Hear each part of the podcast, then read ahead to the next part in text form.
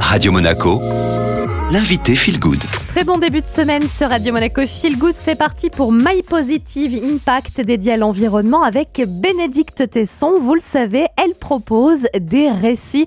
C'est un format plutôt original pour nous inviter euh, à réfléchir ensemble à la transition écologique. Et aujourd'hui, Bénédicte, vous nous proposez de plonger dans une épopée où l'espoir, la détermination et la joie transforment l'ordinaire en extraordinaire.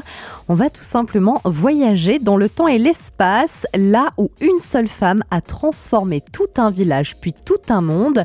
Alors on file en 2050. En 2050, écoute bien l'histoire. L'histoire d'une femme, Élise, au cœur bien fait.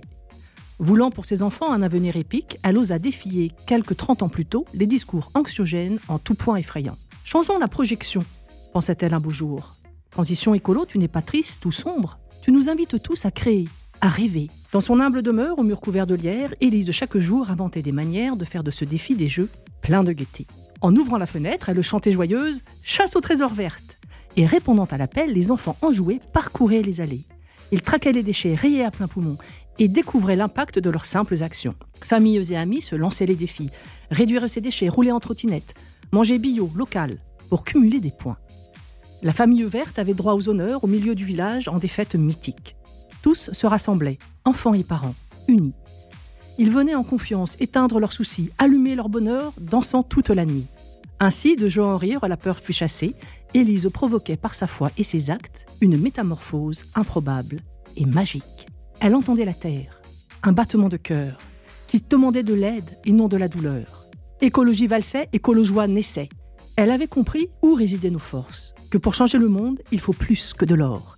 Il faut des jeux, des rires et des mains qui se lient. Il faut des cœurs qui battent et des âmes qui scintillent. Les années ont passé, puis le monde a changé.